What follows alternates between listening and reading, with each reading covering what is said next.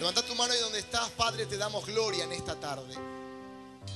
Y te damos lugar, Espíritu Santo, a que tomes control de esta palabra y tomes control de nuestras vidas. Para que seas tú, Espíritu Santo, el que dirija cada una de las reuniones. Señor, te damos todo el lugar porque no te invitamos, habitas. Habitas en nuestras vidas para que puedas hablar y direccionar la palabra según lo que vos quieras hacer. En el nombre de Jesús. Amén. Y amén. Vamos a darle un fuerte aplauso al Señor. Saluda a la persona que está a tu lado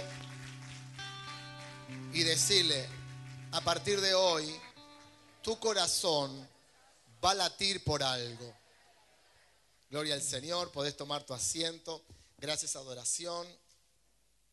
Qué bendición poder estar en este lugar. Quiero comenzar una serie titulada Inversión, pero no quiero hablar eh, exclusivamente de lo que es dinero, porque la palabra inversión es muy amplia. La palabra inversión lo vamos a ir viendo a lo largo de esta serie que eh, abarca mucho más que lo que es dinero. Por eso le puse a la serie inversión, pero le puse como título al, eh, o al subtítulo o al título, como lo queramos llamar, le puse un corazón latiendo por algo. Decí conmigo, un corazón latiendo por algo. Quiero soltar algunas cosas que son profundas y van a ser profundas a lo largo de toda esta serie que no sabemos cuánto tiempo pueda durar, porque el Espíritu lo está guiando y lo está dirigiendo, ¿eh?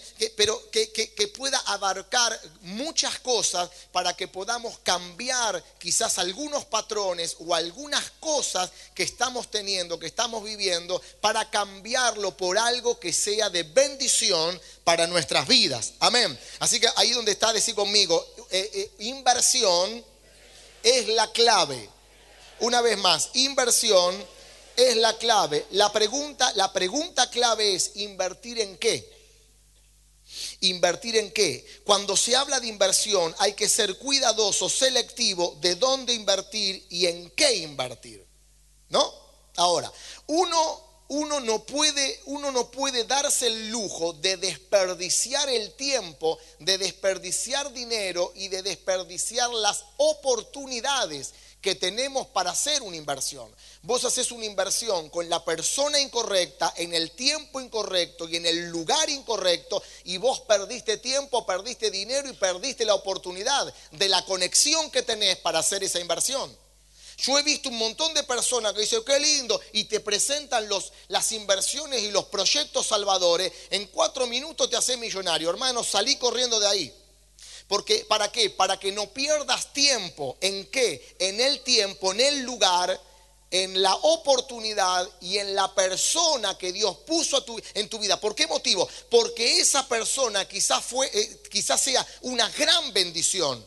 Pero que lo hiciste en el tiempo incorrecto y no pediste asesoramiento y te fue mal. Por eso hay que tener mucho cuidado. Decí conmigo, en el reino la inversión es muy selectiva.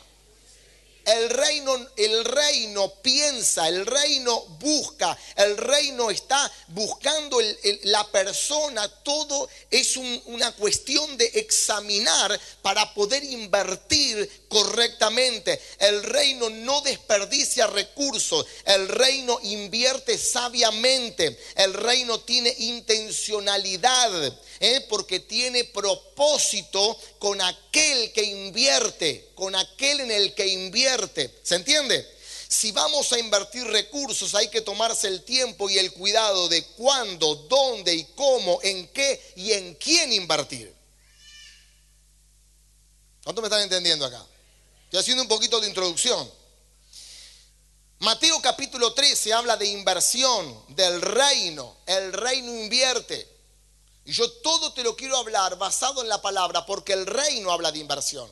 El reino invierte. Entonces, voy a enseñar sobre algunas parábolas de Mateo capítulo 13 a lo largo de esta serie. Serán dos mensajes, tres mensajes, no sé. ¿Eh? Y lo primero que quiero hablarte es de la parábola del trigo y la cizaña. Esto está en el libro de Mateo capítulo 13, verso 24 al 25, dice así. Les refirió otra parábola diciendo, el reino de los cielos es semejante a un hombre que sembró, buena semilla en su campo, pero mientras dormían, los hombres vino su enemigo y sembró cizaña entre el trigo y se fue. Decí conmigo, mientras dormía sembró. ¿Eh? Lo primero, invertir es agotador. Levanta la mano y dice conmigo, invertir es agotador. ¿Qué significa invertir? Agotarse. Invertir es agotador. ¿Se entiende? No, porque todavía no hablé de lo que voy a hablar, entonces no se entiende. Invertir es agotador. No se puede andar por la vida invirtiendo sin cansarse. Si vas a invertir, si vas a hacer un negocio, si vas a hacer un proyecto y si vas a hacer algo, te tenés que cansar. Porque invertir es agotador. Si no, pregúntamelo a mí. Invertir en gente es agotador. Invertir en, en lo que sea es agotador. Tenés un sueño, un proyecto, yo tengo que viajar, invertir, viajar es agotador. Dormir en la ruta, cansado, Así parezco un japonés, hermano. Se me cierran los ojos, leo, mi mujer manejaba, de repente duermo un poco. Cuando yo abro un ojo, mi mujer está así. Deja que manejo yo. Ni ninguno de los dos podemos manejar, hermano. Tenemos que parar a dormir. Porque invertir es agotador. ¿No? Paulino, invertir no es agotador. Te agarra el personal, te hacen las cosas mal. Invertir es agotador. Te ganas de matarlo, ¿o no? Ah, levántame la pared, te la levantó torcida. Pero ¿por qué no le pones la plomada? Pedazo de hijo cristiano. ¿O no? Invertir es agotador, hermano. Entonces vine a motivarte en este día para que sepas que invertir es agotador. Estoy cansado de tanto trabajar y me imagino porque invertir es agotador te cansa. ¿Se entiende? Muchos no invierten para no cansarse, para evitar el proceso o el precio que hay que pagar. Pero invertir es agotador, estar con gente es agotador, trabajar y, armar una estructura, un emprendimiento grande es agotador. Invertir te cansa, te agota, te desgasta. ¿Escuchaste eso? Te desgasta. Pero vine a hablarle a la gente que invierte, a pesar de que se agote ¿Sabes por qué invertís? ¿Y sabes por qué te agotás? Porque tu corazón está latiendo por algo. Y si tu corazón está latiendo por algo, es porque aunque tu corazón esté latiendo por algo, es porque te estás agotando, porque estás invirtiendo. Y si tu corazón late por algo, es porque hay un sueño. Y si hay un sueño, es porque a pesar de que te agote, vas a llegar a lograr el objetivo. Yo vine a decirte, te estás cansando, tranquilo, vas por buen camino porque tu corazón late por algo. Los hijos de esta casa, eh, aunque estamos cansados, no importa, porque nuestro corazón late por algo. La característica de una persona de reino es que su corazón está latiendo por algo. ¿Cuántos corazones laten en el día de hoy? ¿Eh? El apóstol Pablo, el apóstol Pedro, sus corazones latían por algo. La gente de reino tiene un corazón bombeando rápido todo el tiempo. ¿Cuánta gente de reino dice amén? Es porque tu corazón late por algo. ¿Se entiende eso? Si llevas días que tus pupilas, perdón, no se dilatan, que no transpiras, que no te duele el estómago, que no te agarra ganas de ir al baño muy seguido, es porque estás muerto. ¿Cuántos tuvieron al borde o, estuvieron a punto de dar un examen muy importante? Te transpiran las manos, te agarra dolor de panza. Si recién fui al baño, otra vez te agarra, pero ya fui, pero otra vez los ojitos, las pupilas, porque tu corazón late por algo. ¿Escuchaste eso? Late por algo. Ahora, no podemos invertir en vos si tu corazón no late por algo. Yo en este lugar estoy para invertir en gente que su corazón lata por algo.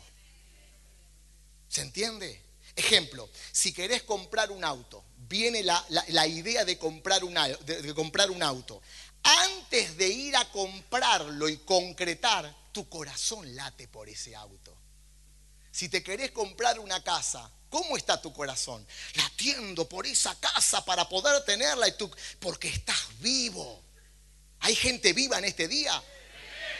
O hay zombies caminando. No, hay gente viva en este día. ¿Se entienden? Es difícil invertir con un muerto, pero es fácil invertir con gente que su corazón está latiendo por algo. Gente que camina por esta tierra, que está muerta en vida, hermano, porque su corazón no late por nada. Camina porque el aire es gratis. En cuanto Macri te lo cobres, no camina más. Espero que no cobre el aire. Porque ahí estamos al horno, hermano. ¿Eh? Lo lindo es cuando viene gente y nos dice, oh, tengo una carga por los alcohólicos, tu corazón late por algo. ¿Eh? Cuando viene gente y dice, tengo una carga por los niños, tu corazón está latiendo por algo. Tengo una carga por los jóvenes, tu corazón está latiendo por los jóvenes. Tu corazón está latiendo por algo. Tengo una carga por evangelismo en acción, salir a las calles. Cuando vos tenés que venir a la pastora Lidia y a todo el equipo y atorarlos con salidas. ¿Por qué motivo? Porque hay gente afuera que se está perdiendo, hay gente que se muere en las calles, hay gente que no tiene nada, hay gente que está en los hospitales buscando una palabra y una oración y estamos acá invernando como la tortuga, hermano. Tenemos que salir afuera, tenemos que buscar gente, tenemos que pasear los pasillos de los hospitales, orar por la gente y que los hospitales se queden vacíos. Eso es que tu corazón esté latiendo por algo. Mientras no tengas esa intención, tu corazón no late por nada, pero mientras tengas ganas de que la gente que está perdida afuera tenga salvación, es porque tu corazón está latiendo por algo. ¿Cuántos lo creen? La gente que está haciendo algo en el reino es porque su corazón está latiendo por algo. Ejemplo, si estuviste en algún examen, como te dije recién, es porque estás vivo. La vida es un examen diario. La vida es un examen. Yo estuve en exámenes nervioso y también estuve en plataformas nervioso. Y le pregunté a gente que tiene muchos más años que yo, le dije, ¿cómo es eso? ¿Cuándo se te van a ir los nervios? En lo espiritual, más vale que no se te vayan nunca, me dijo. Porque cuando se te vaya, lo estás haciendo en la carne. Pero mientras tenga esa cosa, es que le estás dando lugar al Espíritu Santo a que siempre se mueva a favor del pueblo de Dios. Y es porque tu corazón está latiendo por algo. La pregunta hoy es, ¿hay algo? ¿Hay algo en el que tu corazón está latiendo? ¿Es por algo que tu corazón está latiendo? Jesús llamó a doce, a doce, que quizás no eran muy inteligentes, quizás eran medios brutos, quizás no tenían mucha capacidad y muchas cualidades, pero ¿sabes por qué los llamó? Porque ellos tenían un corazón que estaba latiendo por algo. Y si hay gente que puede ser media bruta, que no tiene mucha inteligencia, que no tiene mucho intelecto, que no tiene mucha capacidad, mucho, mucho, muchas, muchas cosas en que las podamos agarrar de esas personas, no importa. Lo que importa es que su corazón esté latiendo por algo. Y si su corazón está latiendo por algo, Jesús puede hacer algo con sus corazones. ¿Escuchaste eso? Lo que importa es que tu corazón lata por algo y Jesús va a tomar ese corazón para hacer algo con tu corazón. ¿Cuántos dicen amén? Decí conmigo, no solo debo estar vivo, mi corazón debe latir por algo. Mateo capítulo 13, verso 24. Quiero sacar algo más de este, de este verso, del verso 25. Dice, mientras dormía. ¿Qué dice el verso 25? Mientras dormía le sembraron cizaña dentro del campo donde había trigo mientras dormía. Significa que esa persona se cansó por hacer algo. Siempre hablamos mal de la gente que duerme, eh, duérmete vago. No, laburó antes, ahora duerme y porque duerme es porque hizo algo. Y si hizo algo es porque se cansó. Si hiciste algo y tu corazón está latiendo por algo, tranquilo. Porque aunque mientras duermes te, te siembre en cizaña, Dios va a trabajar a tu favor porque no estás durmiendo por vago, estás durmiendo porque hiciste algo. Lo segundo que quiero recatar de este verso 25 dice, siempre habrá algo que quieran, siempre habrá algo que quiera intervenir en lo que invertiste. Acaba el rema, Satanás siempre se va a meter en el campo de alguien que invierte. ¿Estás haciendo algo y tu corazón late por algo? Bueno, el diablo se va a meter en tu campo porque sabe que invertís. Sabe que invertís en gente, sabe que invertís en algo que va a dar algo. Él se mete en, en los lugares donde la gente está en movimiento. Estás en movimiento, estás vivo, estás en movimiento, estás haciendo algo, estás durmiendo porque hiciste algo, el enemigo se va a meter en tu campo. ¿Para qué? Para poder destruirte. Si no invertís en algo, el diablo no se mete. ¿Sabes por qué motivo? dice, este se autodestruye solo. Es cuestión de tiempo. El que no hace nada, el que inverna todo el tiempo, el que nunca se la juega por nada, el que nunca se la juega por la familia, el que nunca se la juega por el ministerio, por el prójimo, por hacer algo de bien, el enemigo ni se mete en esa persona porque sabe que se autodestruye solo. Aquel que no invierte nada no es atractivo ni para el diablo. Y no estoy hablando de dinero, ¿eh? Estoy hablando de algo, invertir tu tiempo en algo, invertir tu tiempo a salir a caminar las calles, invertir tu tiempo en hacer algo por alguien para que tu corazón esté latiendo por algo. Hay un principio, si no invertís, solo gastás. Y si no invertís y solo gastás, a lo largo del tiempo, la inversión, que no es inversión, que solo gastás, a lo largo del tiempo te da cero. No hay ganancia. Pero cuando Satanás ve gente que invierte y que su corazón está latiendo por algo, siempre se va a meter en tu vida se está metiendo en tu vida, tranquilo, es porque tu corazón late por algo, es porque tu corazón late por algo. El pasaje dice en la noche, en la noche, mientras dormía, mientras dormía, el enemigo se metió y se metió porque hice algo, tranquilo. Llaman a tu gente, le siembran basura, tranquilo, es porque estás haciendo algo. Hacen algo en contra de tu ministerio, pastor, tranquilo, es porque tu corazón está latiendo por algo. Te quieren poner la pata para que te caiga, como me dijo Nico otro día. Yo me hago bolita y lo empujáis y cae. No, no, tranquilo, Nico, deja que lo manejo de otra manera. ¿Por qué? Porque tu corazón. Porque viste que Nico es oficinista. Él no te. ni una moja te mata, Nico. Yo me hago bolita y vos lo empujas. Me dice, no, tranquilo, Nico. Es porque tu corazón está latiendo por algo. Si hay algo que está latiendo en tu corazón, es porque Dios sabe que tenés un gran propósito y esa inversión traerá una gran cosecha sobre tu vida, sobre tu. Aunque el campo esté sembrado con trigo y le hayan metido cizaña, tranquilo, que al final terminarás ganando la victoria. Gloria a Dios. Estamos hablando sobre Mateo capítulo 13, verso 31. Jesús cuenta algunas parábolas para enseñar el principio de la inversión, la parábola de la semilla de mostaza. ¿Estamos preparados para el segundo punto? Y luego del segundo punto, ¿qué viene? El tercero, el sábado, porque vamos a orar después del segundo punto. ¿Viste? Muy bien. Yo para saber si están atentos nada más. Mateo capítulo 13, verso 31 y verso 32. Otra parábola le refirió diciendo, el reino de los cielos es semejante al grano de mostaza, que a un hombre tomó y sembró en su campo, el cual a la verdad es la más pequeña de todas las semillas, pero cuando ha crecido es la mayor de las hortalizas y se hace árbol. Así conmigo, árbol una vez más, árbol. De tal manera que vienen las aves del cielo y hacen nido en sus ramas. Lo segundo que quiero hablar, invertir en cosas pequeñas que producen sueños grandes. Levanta la mano así conmigo. Invertir en cosas pequeñas que producen sueños grandes. No, pastor, si vamos a invertir, va a ser a lo grande. Escúchame una cosita. Todo lo grande viene de cosas pequeñas. Necesitamos aprender a invertir en cosas pequeñas para que produzcan cosas grandes. ¿Eh? Cosas grandes. Algunos de los sueños grandes requieren inversiones pequeñas. Diga conmigo, pequeñas. Solo Dios sabía el tamaño del rey David. Y aún así, cuando era pequeño, decidió invertir en él. Porque invirtió en David siendo pequeño.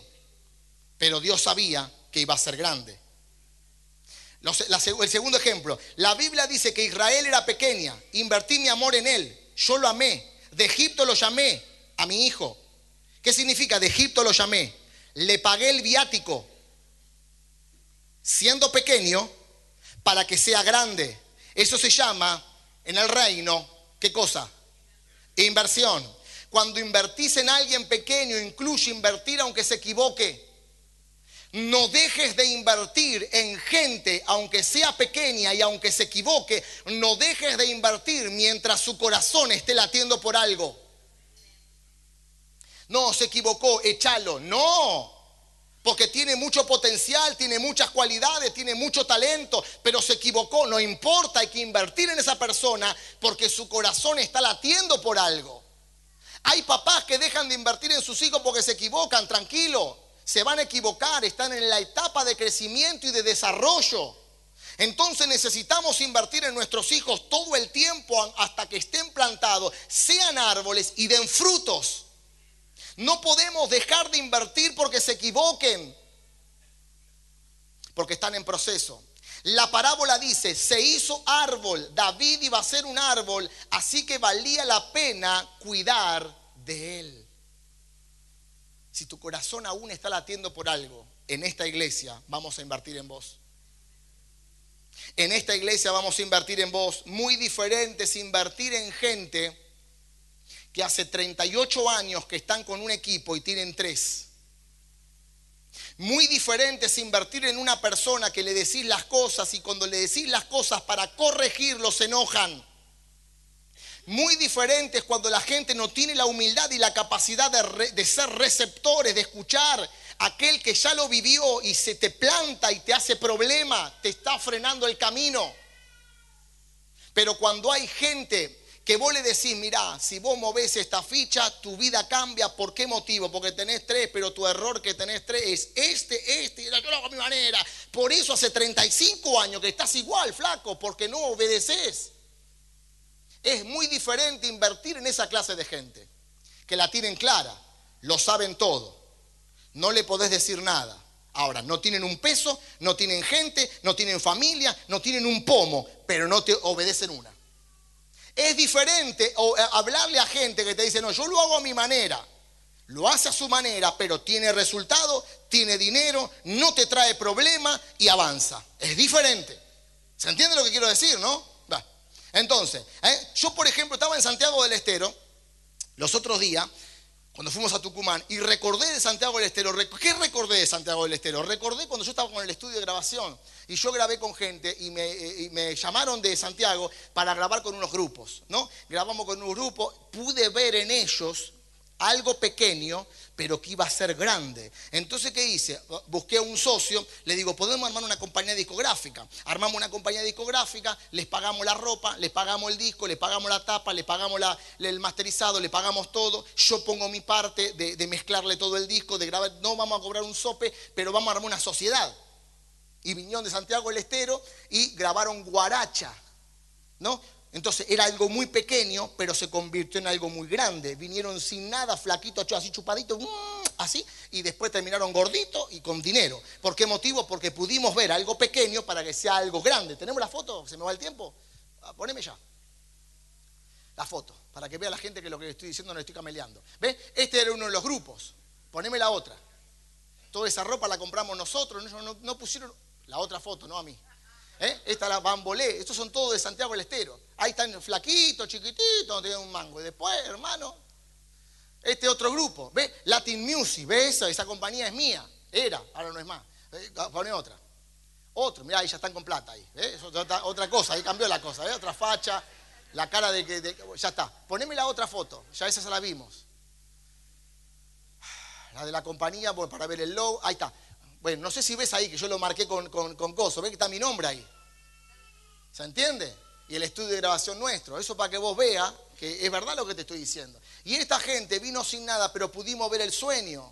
Pudimos ver, no el sueño, pudimos ver la inversión, que era algo chiquito, pero se podía convertir en algo muy grande. Bueno, y ellos recorrieron, bueno, todos lados y se hicieron famosos. Hoy en día ya no invertimos más así, porque no nos interesa la fama. Hoy en día lo que nos interesa es el reino. Hoy si invertimos, invertimos en alguien que pueda ser algo chiquito, pero termine siendo un árbol no famoso, porque famoso es personal, pero árboles que otros vengan y puedan comer de ese árbol para que puedan ser de bendición para otras personas. Por eso yo vengo a decirte en este día, tenés un sueño personal, gloria al Señor, pero también sobre ese sueño personal que puedas tener un sueño ministerial para que otros puedan comer, para que otros puedan anidar en ese lugar y vos puedas ser de bendición para otras personas. ¿Cuánto me están entendiendo? Estamos invirtiendo en cosas pequeñas para que terminen siendo cosas grandes. Estoy entrando en la recta final para poder orar. Ahora, escucha esto, el Señor utiliza comparaciones que yo conozco para enseñarme cosas que yo desconozco. ¿Cómo es eso? La gente muchas veces critica y dice, ¿cómo puede ser? El pastor se habrá enterado de algo porque habla de algo que pasó en la iglesia. Mm. No, no, no, bueno, eso se llama eh, ignorancia espiritual. Y eso es porque la gente no lee la Biblia y se deja guiar por papanatas que no saben nada de la palabra. Y el pastor se enteró de algo y lo está hablando. No, pedazo de cristiano, hijo de Dios, redimido por la sangre de Cristo. Tenés que leer la palabra. ¿Vos sabés qué significa la palabra, eh, la palabra em, parábola? Para eso estoy yo acá ahora. El libro del Salmo, capítulo 91, verso 4, dice, con sus plumas te cubrirá y debajo de sus alas estarás seguro. ¿De quién está hablando? De Dios. ¿Y Dios tiene plumas y alas? Entonces, ¿por qué habla de Dios el Salmo 91? Si Dios no tiene plumas ni alas.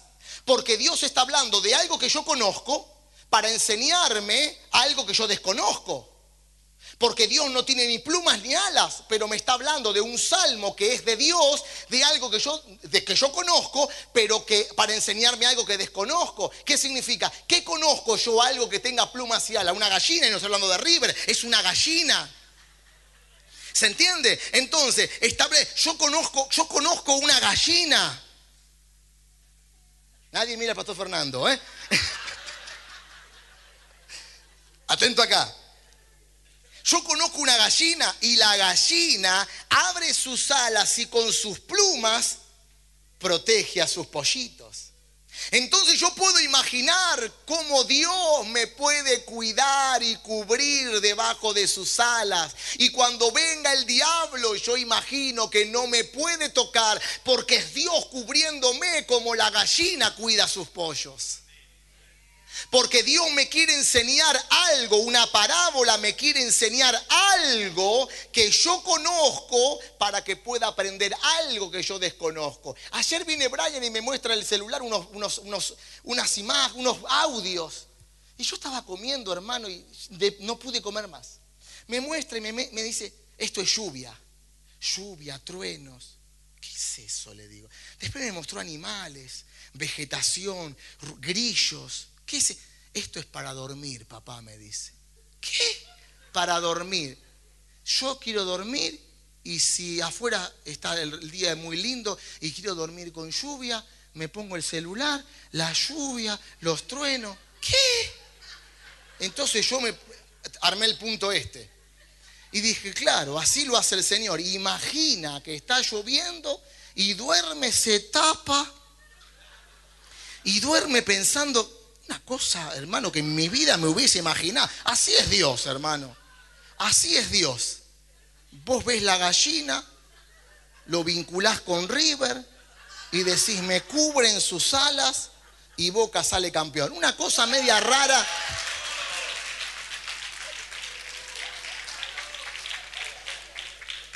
¿Cuánto entienden el concepto de lo que estoy...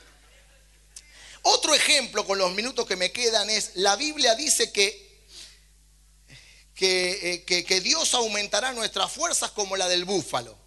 ¿Es verdad o no? ¿Cuántos conocen un búfalo? Usted lo que es un búfalo. Es grandote. ¿Y qué tiene acá atrás? Como una joroba, ¿es verdad? Entonces yo me puse a investigar un poquitito, ¿no? Entonces, la joroba no está por estar. Tiene un significado la joroba del búfalo. Mirá lo que me tuve que poner a ver para enseñar algo. La joroba del búfalo. En esta iglesia enseñan la Biblia, no sé, enseñan del búfalo, enseñan de las gallinas, de arriba. ¿eh? Entonces yo me puse a ver las jorobas. Cuando el búfalo se siente amenazado, que viene el enemigo y lo, y lo viene a atacar, el búfalo, ¿alguien sabe hacer el ruido del búfalo? Pues yo no me animo. ¿eh? El búfalo, ¿qué hace? Hace como un ruido, una cosa rara, ¿no? Que no quiero llamar al pastor Ramón para que lo haga, pero entonces, y se va para atrás el búfalo. ¿Sabe para qué se va para atrás el búfalo? Se va para atrás y mientras que se va para atrás, esto todo para que a vos te quede algo en este día. Entonces está el búfalo ahí, viene el enemigo. Dios. Viene el enemigo a atacar el búfalo y el búfalo se va para atrás haciendo el ruido que no voy a volver a repetir. Y cuando se va para atrás, esa joroba se va derritiendo y mientras se va derritiendo, se le sale como un aceite. Y ese aceite va mojando todo el búfalo. El enemigo piensa que tiene miedo y que se va para atrás, pero en realidad no se está yendo para atrás, porque sí, se está yendo para atrás porque eso le genera al búfalo la tensión que se deshaga, que, le, que, le, que se deshaga todo ese aceite y lo llena de aceite y el enemigo piensa que tiene miedo y que se va para atrás, pero en realidad está retrocediendo porque la unción lo está llenando para que Dios pueda pelear. Yo quiero decirte algo, cuando la gente piensa que te estás retirando no es retirada, es que me estoy corriendo para atrás para darle lugar a que el Señor pelee por mí y me está ungiendo. el, búfalo se está ungiendo. ¿Para qué? Para que cuando vuelva, vuelva con más poder. Porque cuando la unción le cae al búfalo, el búfalo tiene una, una, una fuerza que no tenía antes de cuando se iba para atrás. Yo quiero decirte algo, la gente va, va a creer que vos tenés miedo y te fuiste para atrás, pero no te está yendo para atrás. El búfalo dice, vuelvo, vuelvo, vuelvo, pero no vuelvo como me fui, vuelvo ungido, vuelvo ungido, vuelvo con poder. ¿Para qué? Para que todo enemigo caiga y sea destruido. El enemigo, el, el enemigo va a pensar, se va, se va. Entonces el enemigo ahora puede hacer lo que quiere y destruir todo, pero cuando el búfalo vuelve, lo destruye por completo. Habrá búfalos en este día que van a ser empoderados por el Espíritu Santo de Dios y es la unción del Espíritu Santo que se va a derramar en tu vida para que pueda vencer todo enemigo que se levante en contra de tu vida, de tu matrimonio, de tu casa, de tus hijos y de toda tu familia. Yo hubiera aplaudido con gloria, con fuego, con pasión, porque el enemigo está temblando en esta hora. Gloria a Dios. Termino. Termino para orar. El Antiguo Testamento, nosotros siempre agarramos y decimos, porque lo busqué en el original, lo busqué en el original. La gente mucho no sabe hasta que estudia un poquito. Cuando uno dice lo busqué en el original, ¿por qué dice lo busqué en el original? Porque las traducciones muchas veces cambian el sentido original de lo que quiere decir en el original. Entonces, el original, en, el Antiguo Testamento, ¿cuál es el, el original del Antiguo Testamento? El hebreo. Pero el original del Nuevo Testamento es el griego. De toda la Biblia no es el griego, ni tampoco es el hebreo.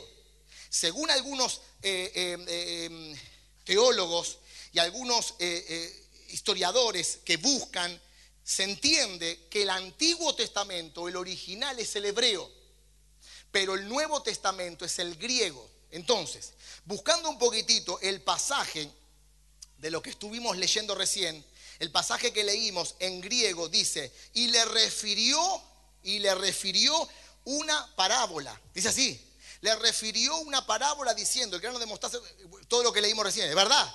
Y ahora, ¿qué significa parábola en el original? ¿Dónde está la parábola? ¿En el nuevo o en el viejo?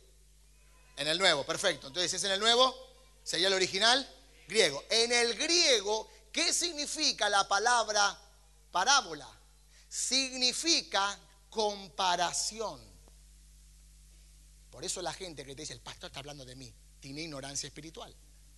Por eso ahora cuando te digan, el pastor está hablando, de, se enojó porque hubo un caso y lo está resolviendo en público, tienen ignorancia espiritual. Porque Jesús se manejaba, les enseñaba a los discípulos por parábola. Yo no voy a decir, el pastor Alberto. No voy a decir así. Voy a poner una comparación. Si lo tomás y te enojas, es porque todavía estás con la carne te arde y te duele la carne. Cuando a uno le hablan mal o lo pellizcan y no salta es porque vive en el espíritu. Vos tenés que vivir en el espíritu y no tanto en coto. ¿Se entiende? Entonces, le refirió, le refirió una comparación. ¿Y qué significa una comparación con el pasaje de la parábola de la semilla de mostaza? significa que el Señor dice que el reino de los cielos es semejante a una semilla de mostaza que un hombre sembró en un campo.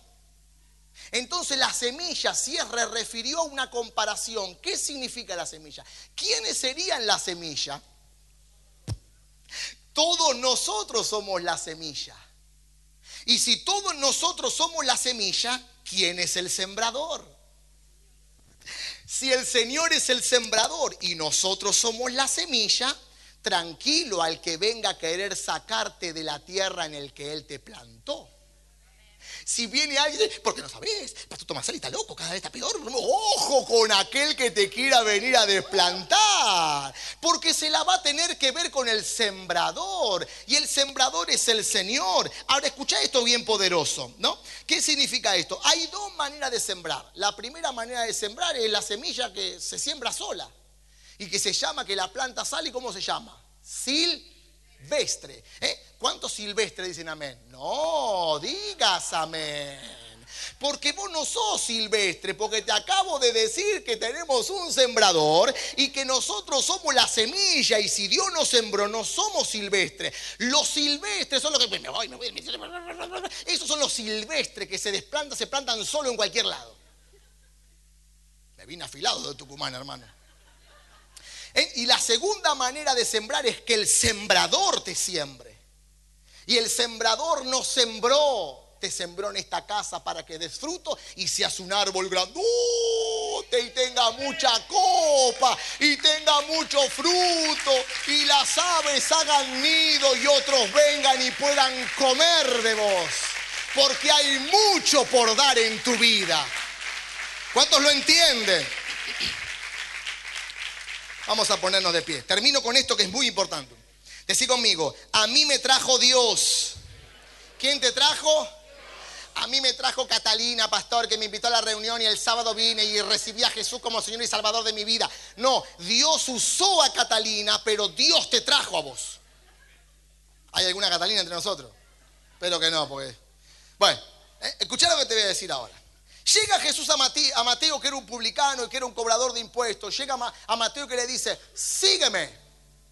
¿O no? Sígueme. Después va Juan con el hermano que eran pescadores y le dicen, sígueme. Después va a Simón, que todavía era Simón, todavía no era Pedro, y que le dice, sígueme. Voy a dejar de que seas pescador de peces, cornalito y boga, y te voy a hacer un pescador de hombres. Sígueme. ¿Sabes qué significa? E, e, esa palabra, sígueme. ¿Sabes qué significa de Jesús? Ahora me voy a hacer cargo yo de vos. Sígueme, porque ahora me voy a hacer cargo de vos. Porque Él es nuestro sembrador. Y Él nos sembró y somos su semilla.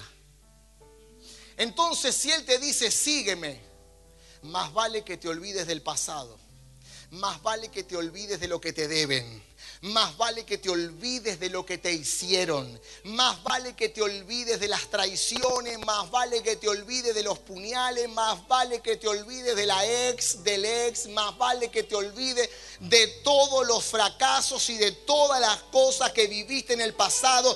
Porque eso no te va a dar ningún beneficio. Porque Jesús te dijo ahora. Entendiste que son mis semillas sígueme, sígueme, porque yo me voy a hacer cargo de vos. Yo vine a decirte algo, aquel que te sembró no te va a dejar en tierra seca. Aquel que te sembró no te va a dejar huérfano. Que te sembró te está diciendo, sos mi semilla, yo te he plantado, sígueme, yo me voy a hacer cargo de ti, yo me voy a hacer cargo de tus hijos, yo me voy a hacer cargo de tu matrimonio, yo me voy a hacer cargo de tu ministerio, sígueme, sígueme, ahora me voy a hacer cargo. Por eso la parábola era para enseñarle a los discípulos algo que ellos sabían, pero que no sabían o que desconocían. Y le estaba dando una imagen de algo que ellos conocían para enseñarle lo que ellos no conocían. Yo quiero decirte algo, si desconocía que estabas en una tierra, que estabas con, eras una semilla donde nadie te había regado, donde a nadie te había fertilizado, donde nadie había hecho nada, Dios es tu sembrador, Dios es tu Dios. Dios es el que te dice, sígueme, porque yo me voy a hacer cargo de ti. Yo vengo a decirte algo, Dios se va a hacer cargo, nadie más se va a hacer cargo. ¿Por qué motivo? Porque somos su semilla, somos sus hijos. Ah, no importa el pasado que tuviste, aunque sí importa, pero no importa para Dios,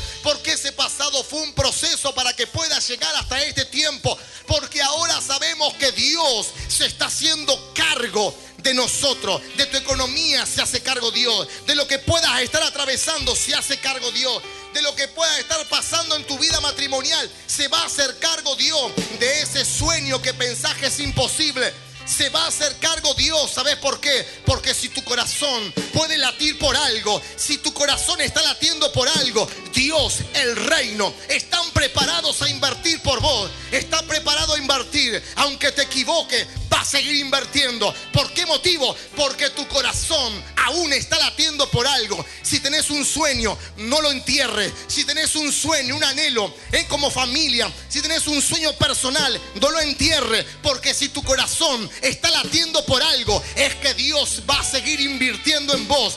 Dios va a seguir invirtiendo en tus hijos. Si tu corazón, papá, mamá, está latiendo por algo, aún Dios puede seguir invirtiendo por ese joven, por esa joven. Oh, papá, mamá, hijo, si tu corazón está latiendo por algo, Dios todavía puede hacer algo por tus padres. Si tu corazón está latiendo por algo, Dios puede hacer algo para que tu cuerpo se vuelva a levantar otra vez y toda enfermedad se seque por el poder del cielo. Tiene que haber alguien en esta reunión que su corazón esté latiendo por algo. Y si estás latiendo por algo, es el momento de la impartición para que Dios te como ungió al búfalo cuando vinieron los enemigos. Es la unción que cae sobre tu lomo. Es la unción que cae sobre tu cuerpo. Es la unción la que va a hacer que cuando vuelva, ah, yo vuelvo. Al diablo tenés que decirle, yo vuelvo.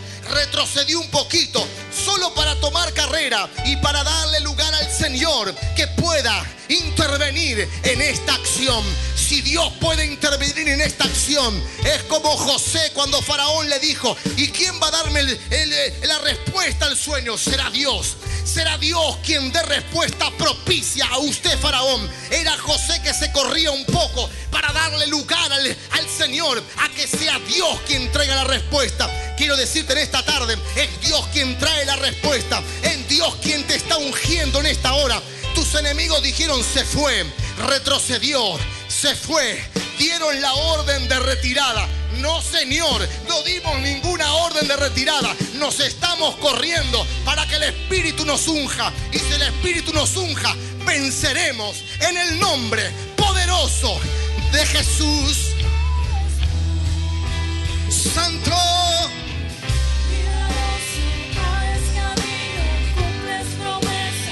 Oh, algo va a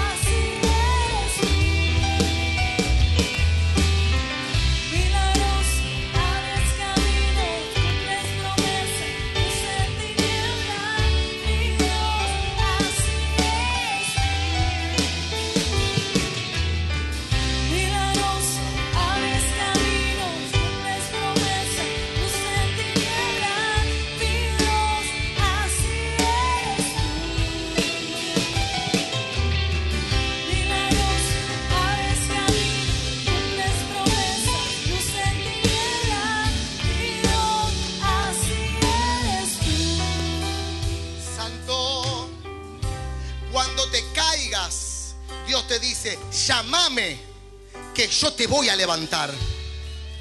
Cuando te debilites, llámame, que yo te daré fuerzas nuevas. Cuando hay algo que no lo sepas, llámame que yo soy tu sembrador, llámame cuando hay algo que no lo sepa, que yo soy, yo soy quien te va a dar el conocimiento y la sabiduría. No busques a cualquiera.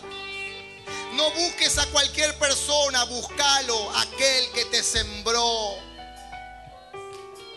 Padre, en el nombre de Jesús te damos gloria en esta tarde. Para que esta palabra levante al caído fortalezca al que está débil. Sabiendo que no estamos en esta tierra porque somos un simple yuyo que salió por salir. No, no, no, no, no, no somos plantas silvestres. Somos semillas plantadas por el sembrador. Y es Él quien está invirtiendo en nosotros. Es Él quien nos está regando.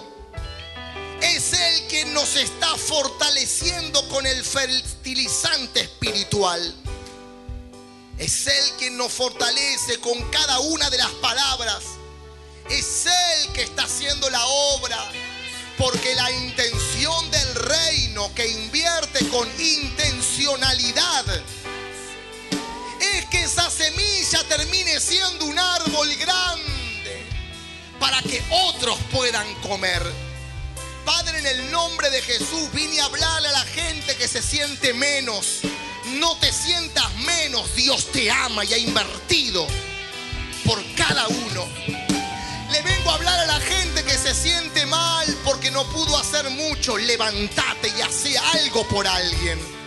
Si aún tu corazón está latiendo, hace algo por alguien. Porque hay mucho por dar. Hay mucho por hacer y el reino se jugó en plantarte para que puedas dar frutos en abundancia. Padre, te damos gloria en esta tarde y desatamos la bendición sobre niños, sobre jóvenes, sobre adultos y sobre ancianos. Y estamos creyendo, papá, que ahora sabemos que somos una semilla plantada por el Rey y que daremos fruto al 30, al 60 y al 100 por uno. Lo creemos. Bendecimos a todas las personas que han venido en este día con alguna dolencia, con algún problema, con alguna enfermedad. Ahora la unción de sanidad corre sobre este salón. Corre, sea cual sea la enfermedad en esta hora, es sanada por el poder del cielo, porque así como es en el cielo, será en la tierra. Estamos bendiciendo matrimonio. Ah, estamos bendiciendo seres queridos que aún no están acá. Estamos bendiciendo amigos y amigas que aún no están acá, pero están por algún lado. Pero juntos nos ponemos de acuerdo para que la bendición los alcance. En el nombre poderoso de Jesús. Amén. Amén. Y todos decimos amén.